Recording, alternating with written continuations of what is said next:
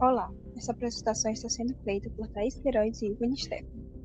Uma relação de enriquecimento mútuo entre teoria e prática. O professor tem a responsabilidade de se manter atualizado para que suas práticas sejam reconhecidas suas pesquisas, sabendo que seu papel não é apenas receptivo e que há ainda importância da ligação com outras áreas. A pesquisa básica em relação ao professor investigador tem muito a acrescentar, pois ele inova mediante propostas metodológicas específicas para o ensino, através da percepção e avaliação da realidade. Logo, esta pesquisa deve adicionar observações que surgem de uma boa prática. Assim, a prática surgirá de propostas flexíveis, não obtendo apenas um modelo específico de leitura, mas com uma postura em relação ao processo. Sobre o sujeito na interação. O problema é a proposta de identificar no texto ideias principais, responder perguntas, estabelecer ou deduzir relação com suas ideias, quando essas habilidades não constituem a compreensão em si. Essa interação proposta pelo sujeito em relação ao texto deve à complexibilidade de relações e aspectos formais do texto, na identificação do problema. Interação e indeterminação. Interação se dá através de diversos níveis de informação que agem entre si, determinando maneiras de leitura diferentes. A indeterminação se dá ao fato da leitura ser simplificada no processo de interação.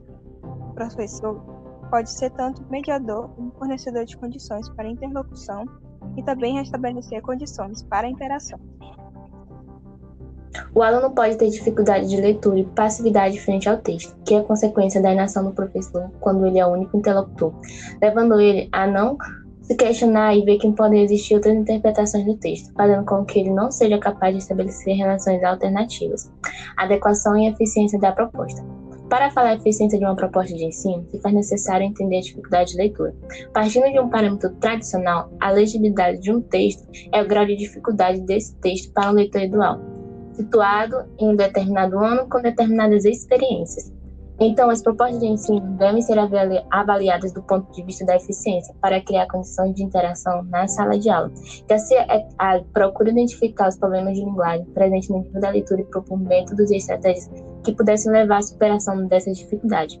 Alguns problemas são o de organizar e hierarquizar a informação, compreensão e também dificuldades para diferenciar informações relevantes de detalhes.